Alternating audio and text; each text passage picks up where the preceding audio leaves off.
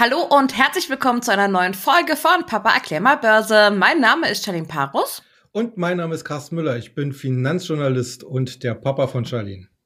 Und weil uns das Thema Finanzmarkt und Börse so viel Freude bereitet, treffen wir uns jede Woche im Podcast, um über die aktuelle Lage an den Märkten zu sprechen. Ja, und die letzten Tage waren für uns ganz aufregend. Ähm, Papa war nämlich hier bei mir äh, in Bonn gewesen und ähm, wir beide waren zusammen in Köln, weil in Köln hat in den letzten Tagen über die ganze Innenstadt verteilt ein Riesenevent statt. Ähm, ich spreche von der Digital X, ähm, ausgerichtet von der Deutschen Telekom. Äh, wurden dort sämtliche ja, Digitalisierungslösungen ähm, besprochen und ähm, gezeigt. Es waren etliche Vorträge da und wir waren mittendrin dabei für euch. Ähm, Papa, erzähl doch mal, was da so die Schwerpunktthemen waren auf dieser Messe. Ja, eigentlich habe ich da genau das wiedergefunden, worüber wir ja eigentlich jetzt hier schon seit den, den letzten äh, Jahren eigentlich permanent reden. Also das Thema Zukunftstechnologien, wie wird nicht nur unser privates Leben, sondern eben auch das Lernen und äh, vor allen Dingen natürlich auch der Beruf immer digitaler. Wie lässt sich das äh, eigentlich mit den eigenen persönlichen Zielen am besten verein, äh, vereinbaren? Äh, welche Möglichkeiten der Vernetzung gibt es? Ähm, was für neue Gadgets gibt es? Und ich muss gestehen, also manchmal stand ich ja da auch ein bisschen davor, wie, wie so, äh, okay, ich bin die Generation A und äh, du wirst überflutet hier mit neuen Techniken und Technologien und Netz und sonst was. Und äh, manchmal hinterfragt man schon, wo soll das eigentlich noch alles hinführen? Ist hm. da auch die Selbstbestimmung, also auch äh, die informelle äh, Selbstbestimmung des Menschen eigentlich noch gewährleistet. Aber es ist natürlich total faszinierend, was da eigentlich zusammenkommt. Und äh, du wirst es ja sicherlich auch gesehen haben und gehört haben äh, bei den ganzen Vorträgen. Äh, das Thema Cloud, das schwebt ja. eigentlich im wahrsten Sinne äh, des Wortes über allem. Und äh, ich weiß nicht, ich glaube, ein Redner hatte das ja auch gesagt, also in ein paar Jahren wird eigentlich nur noch alles über die Cloud abgewickelt. Und äh, das ist natürlich schon eine sehr spannende Angelegenheit. Wo ich aber allerdings sage, da muss man natürlich auch immer wieder äh, mit, mit äh, Maß an die Sache rangehen, damit man jetzt nicht zum, ich sag mal so, in Anführungszeichen zum Sklaven der Maschinen wird. Ja, die Deutsche Telekom hat sich ja auch so ein bisschen das Thema, ja, alles von zu Hause aus und das Vernetzte untereinander mhm. eben auf den Hut geschrieben. Wir waren äh, im, im Brandhaus, hieß das, also da, wo die Telekom mhm. ausgestellt hat. Ähm, und da war der Schwerpunkt vor allem auf einmal Homeoffice und auf digitale Bildung. Und gerade das Thema digitale Bildung wird ja in den nächsten Jahren doch noch mal ziemlich spannend werden, oder? Das glaube ich auf jeden Fall. Also wir haben ja gesehen, äh, äh, wenn man äh, zum Beispiel das deutsche äh, Schulwesen sieht, ne, wir sind ja da vollkommen eigentlich unvorbereitet äh, und nutzen überhaupt noch nicht die Ressourcen und Möglichkeiten, ja. die eigentlich die Digitalisierung im Lernen äh, möglich machen. Vor allen Dingen auch vor dem Hintergrund, das, was wir heutzutage ich sag mal so ansatzweise schon sehen in der Schule dann vielleicht oder das, was, was wir da ja auch gesehen haben an, an, an neuen Geräten und äh, Technologien und Lerntechniken, äh, das wird uns ja wahrscheinlich das ganze Leben lang begleiten. Also es ist ja wirklich nicht nur so, wir lernen nur für die Schule und haben da lustige ja. äh, Notebooks, äh, äh, Notebooks und sonstiges oder riesen Bildschirme, sondern äh, das wird uns ja, beziehungsweise den heutigen Schülern wird das ja das ganze Leben lang begleiten. Und da ist es natürlich unwahrscheinlich wichtig, dass da auch die richtigen technologischen äh, Grundlagen, auch äh, Wissensgrundlagen geschaffen werden. Also das ist äh, ganz, ganz wichtig, denke ich mal. Das ist auch so ein zentraler Punkt und das jetzt die Telekom und viele andere mhm. Firmen natürlich auch. Wir wollen ja hier keine Werbesendung heute für, äh, für Magenta machen, sondern viele andere Firmen auch, die da mit aufsetzen. Das ist äh, wirklich ganz, ganz wichtig. Hast du denn etwas Bestimmtes für deine tägliche Arbeit als Finanzjournalist von der Messe mitgenommen? Äh, ja, eigentlich schon. Denn äh, man merkt vor allen Dingen, äh, und da müssen wir schon wieder auf die Telekom kommen, äh, aber das ist, äh, da folgt sie eigentlich nur dem Pfad, den zum Beispiel auch äh, Firmen wie Google und Amazon äh, schon beschritten haben, äh, dass man äh, wegkommt von dieser Strategie, ich muss alles im eigenen Haus machen, sondern es geht darum, hier im wahrsten Sinne des Wortes Open Source äh, Plattformen oder, oder Umgebungen zu schaffen, wo eben vor allen Dingen viele, viele Startups mit ganz speziellen äh, Applikationen reinpassen können, sich im wahrsten Sinne des Wortes andocken können. Und die Telekom eigentlich nur noch als Vermitt oder, oder der, der jeweilige Plattformbetreiber äh, äh, eigentlich nur noch als Vermittler zwischen den End-User und dem Technikanbieter fungiert. Und äh, das ist natürlich aus meiner Sicht jetzt als Finanzjournalist eine ganz spannende Angelegenheit, weil wir werden halt äh, dadurch weiterhin eine sehr aktive Startup-Szene bekommen oder weiterhin haben. Mhm. Und aus Startups, das wissen wir ja, kommen, die wachsen und irgendwann brauchen sie auch mal noch mehr Kapital und irgendwann wollen die äh, bisherigen Kapitalgeber dann aussteigen und dann geht man an die Börse und da kommen wir dann ins Spiel und deswegen, äh, ich hatte letztens auch noch mal eine Liste äh, gesehen, was für Startups sich sozusagen jetzt warm laufen äh, für einen möglichen Börsengang in den nächsten ein, zwei Jahren an die deutsche Börse.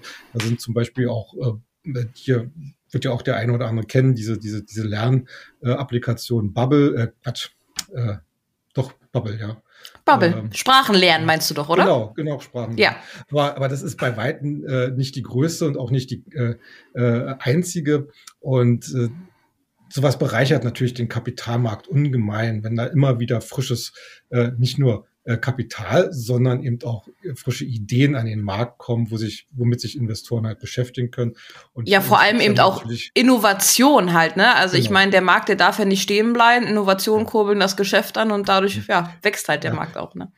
Genau, wir sehen das ja jetzt zum Beispiel in Bereichen wie, wie Electronic Payment, ne? Da hat Jetzt JP Morgan hat sich jetzt bei Volkswagen eingekauft, also beziehungsweise bei der äh, bei Volkswagen Payments. Das, ist die bisherige konzerneigene äh, Bezahlplattform, die natürlich auch auf, äh, auf der technologischen Ebene arbeitet und neue Ideen und Bezahlsysteme kreieren will. Und ähm, mit JP Morgan äh, als neuen wahrscheinlichen dann Mehrheitsaktionär wird man sicherlich dann auch den Schritt nach äh, draußen gehen.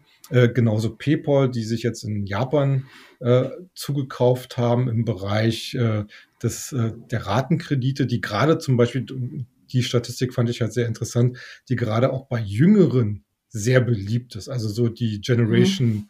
Z, Y, die Mid-Ager, wie man das ja immer so schön sagt, dann also bis, Min bis Millennials. Ja, äh, und da, da ist das wirklich äh, sehr, sehr weit verbreitet und da äh, sehr beliebt. Und äh, da setzt PayPal eigentlich wirklich auf das richtige Pferd. Deswegen werden wir, wir hatten jetzt nicht nur in der aktuellen Ausgabe von Future Money das mal ein bisschen angesprochen, sondern werden zum ganzen Thema Electronic Payment halt auch in der nächsten Ausgabe ein bisschen ausführlicher nochmal schreiben. Mhm. Lass uns an dieser Stelle doch mal einen großen Schwenk in Richtung Markt machen. Da sah es ja in den letzten Tagen jetzt nicht gerade so rosig aus. Das ändert sich jetzt aber gerade wieder ein bisschen. Was war da los? Ja, also in den letzten Jahren wackelte es schon relativ stark an der Börse, also speziell auch natürlich äh, im DAX, den wir ja jetzt auch so ein bisschen im Fokus haben. Äh, der hat, glaube ich, äh, von seinem Hoch so rund 400 Punkte äh, verloren. Äh, ja, was steckt dahinter? Vor allen Dingen die Sorge, dass die Europäische Zentralbank jetzt äh, mit ihrer ultralockeren Geldpolitik auf absehbare, also auf nähere Zeit Schluss machen äh, könnte. Äh, und da war der heutige Donnerstag war da ein ganz wichtiger Termin, weil heute war nämlich EZB-Sitzung. Und im Vorfeld, wie gesagt, hatte man Sorge, dass hier irgendeine Ankündigung kommt äh, in diese Richtung. In gewisser mhm. Weise kam sie auch. Also die EZB hat gesagt, also sie will vor allen Dingen bei den Notfallprogrammen PEP, äh, will sie äh, im zweiten Quartal die Anleihenkäufe etwas drosseln.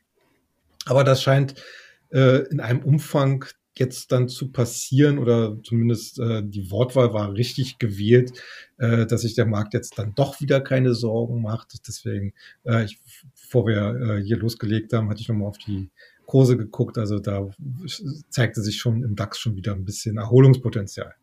Mhm.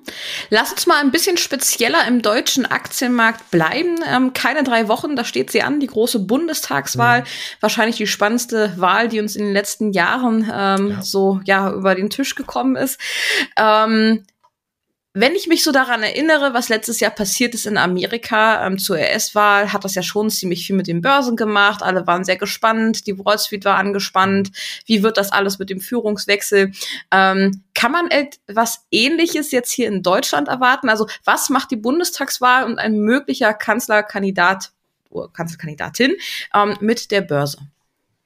Ja, also normalerweise sind Wahlen an der Börse nicht wirklich das große Thema. Es gibt ja, wie gesagt, dieses, dieses schöne Sprichwort, ne, politische Börsen haben kurze Beine. Also mhm. das heißt, die haben keinen langen Atem und äh, die Börse sagt sich immer, egal wer da oben regiert, wir finden einen Weg und äh, eigentlich gilt es als gesetztes äh, Ziel beziehungsweise als Argument, äh, man kann halt äh, um Wirtschaftswachstum zu erreichen, den Kapitalmarkt halt nicht abwürgen. Äh, das liegt natürlich jetzt vor allen Dingen dann auch an der Gesellschaftsordnung, also sprich am Kapitalismus. Mhm. Wenn wir jetzt im Sozialismus oder sonst wo wären, wäre das natürlich alles ein bisschen anders. Äh, deswegen spielten eigentlich so äh, frühere Bundestagswahlen nicht so die ganz große Rolle, aber mittlerweile merkt man schon, dass es eine gewisse zunehmende Nervosität gibt. Denn äh, wenn man jetzt so die letzten ein, zwei Wochen verfolgt hat, wird ja vor allen Dingen dieses Konstrukt dann Rot-Rot-Grün als wirklich immer stärkere Option gesehen oder Wahrscheinlichkeit gesehen, äh, die, dass die, dass die CDU als bisher Regierungspartei und, und ich sag mal so Leitliniengeber ähm, nochmal in die Regierung kommt. Also die Wahrscheinlichkeit, die sinkt ja sozusagen von Stunde zu Stunde. Äh, viele sehen eigentlich jetzt wirklich die, die SPD mit, mit ihrem Kanzlerkandidaten äh, vorne. Und äh, der schließt ja letzten Endes äh, eine Koalition zum Beispiel mit, mit der SED oder mit den Linken, wie sie sich ja heute nennen, äh, weiterhin nicht aus. Äh, und das ist dann, dann natürlich eine Konstellation, wo sich die Börse dann doch anfängt, halt Sorgen zu machen, weil man nämlich äh, vermutet, dass im Bereich Vermögenssteuern, Kapitalertragssteuern, ähm, Abgeltungssteuer sowieso äh, dann Veränderungen anstehen, mhm. weil ein so ausgerichteter Staat immer Geld braucht und denkt, äh, der Kapitalmarkt ist die Kuh, die sich am leichtesten äh, melken lässt. Und äh, deswegen äh, ist es da halt äh, sicherlich jetzt ein bisschen problematisch. Und ja gut, aber es wird ja aktuell eine rot-rot-grüne Regierung ziemlich heiß gehandelt. Also da sind ja schon, ja. Ähm, ich glaube, ich habe heute erst gelesen, Gespräche, ähm, dass es darauf hinauslaufen könnte. Ähm, also. Wäre das denn langfristig dann eine Problematik oder würde die Börse sich dann relativ schnell wieder fangen?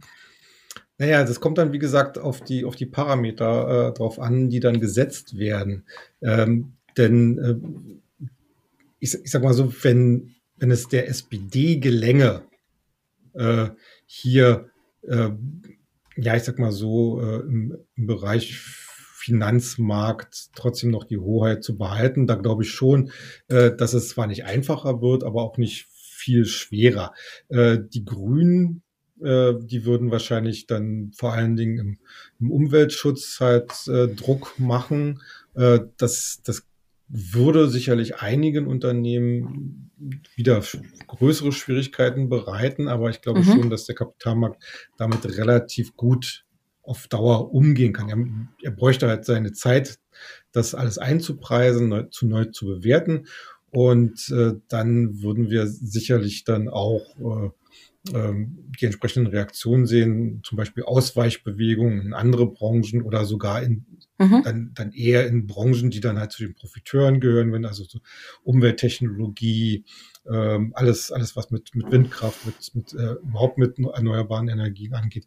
Äh, und äh, da würden sich dann halt die Kräfte im Markt generell verschieben. Ähm, was ja an sich jetzt nicht so schlimm ist. Man muss dann eben als Anleger darauf auch reagieren und sein Depot entsprechend neu ausrichten. Äh, dass, dass so eine Regierung dauerhaft, ich sag mal so, die Kurse nach unten drückt, äh, das glaube ich an der jetzigen Stelle nicht. Mhm. Allerdings würde ich jetzt vor der Wahl schon ein bisschen mehr zur Vorsicht raten und dass man vielleicht auch mal so den einen oder anderen Gewinn mitnimmt und ein bisschen Liquidität aufbaut. Ja, das wäre jetzt tatsächlich auch meine nächste Frage gewesen. Ja. Hast du noch ein paar Tipps dafür, wie Anleger sich jetzt vor der Wahl ja verhalten sollen? Außer Stop-Loss setzen vielleicht, oder äh, bei, ja, keine Ahnung, RWE zum Beispiel oder irgendwo anders. ja, also, also äh, Stop-Loss ist ja nie verkehrt. Das sollte man ja, ja in jeglicher äh, Börsenlage machen, weil äh, nur ein eingefahrener Gewinn ist tatsächlich ein Gewinn. Alles andere steht nur in den Büchern. Und äh, auch die Verlustbegrenzung. Also das sollte jeder eigentlich wirklich sehr, äh, sehr stark beherzigen. Ähm, wie, wie, gesagt, vielleicht schon mal so den einen oder anderen Positionen so ein bisschen reduzieren. Also äh, wir haben hier auch in der Redaktion diskutiert, was ist denn so ein vernünftiges äh, Umf äh, Maß an, an Liquidität. Und da würde ich mal sagen, wenn man so, so sein eigenes Depot beachtet, dass man momentan vielleicht so, so 20 oder 30 Prozent eher in der Liquidität erstmal hält, mhm. bis, bis, da, bis der ganze Budenzauber vorbei ist. Ja, und ansonsten muss man natürlich dran denken.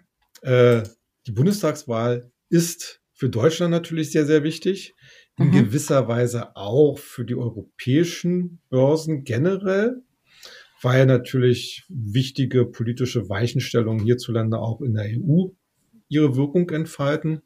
Aber mhm. ich glaube nicht, dass sich, ich sag mal so, eine amerikanisch, ein amerikanischer Aktienmarkt davon großartig beeinflussen lässt. Also äh, wir haben ja zum Beispiel im Future Money haben wir ja, glaube ich, ich würde es jetzt mal schätzen, so irgendwie so 90 Prozent in amerikanischen Aktien weil da eben die ganzen Stars und, und, und Sternchen äh, aus, der, aus den Zukunftstechnologien natürlich vertreten sind. Mhm. Und wir fühlen uns eigentlich mit dieser Gewichtung immer noch äh, sehr, sehr wohl.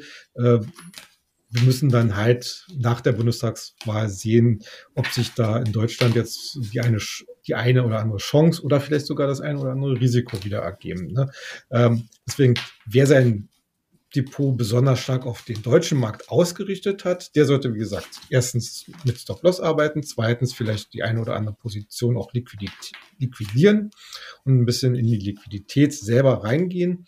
Äh, wer natürlich mehr international oder mit entsprechenden regionalen Schwerpunkten in Amerika vertreten ist, ich glaube, der kann die ganze Sache erstmal ganz gelassen weiter mhm. Okay. Wo du gerade sagst, Stars und Sternchen, denke ich an unsere aktuelle Ausgabe von Future Money. Da geht es nämlich um das Thema Weltall. Mhm. Ähm, ihr habt da noch mal ähm, auf so ein paar ja, Weltraumtechnologien und Unternehmen geguckt. Ähm, wenn ihr die neue Ausgabe noch nicht bekommen habt, dann guckt doch gerne mal in die Show Notes rein. Wir haben euch da den Link zum kostenlosen Probeexemplar einmal reingepackt. Könnt ihr gerne euch mal bestellen und einfach mal reinschnuppern. Ja, das soll es für heute auch schon wieder gewesen sein. Ich hoffe, euch hat die Ausgabe gefallen und ich wünsche euch eine erfolgreiche Woche und bis zum nächsten Mal. macht's gut. Tschüss.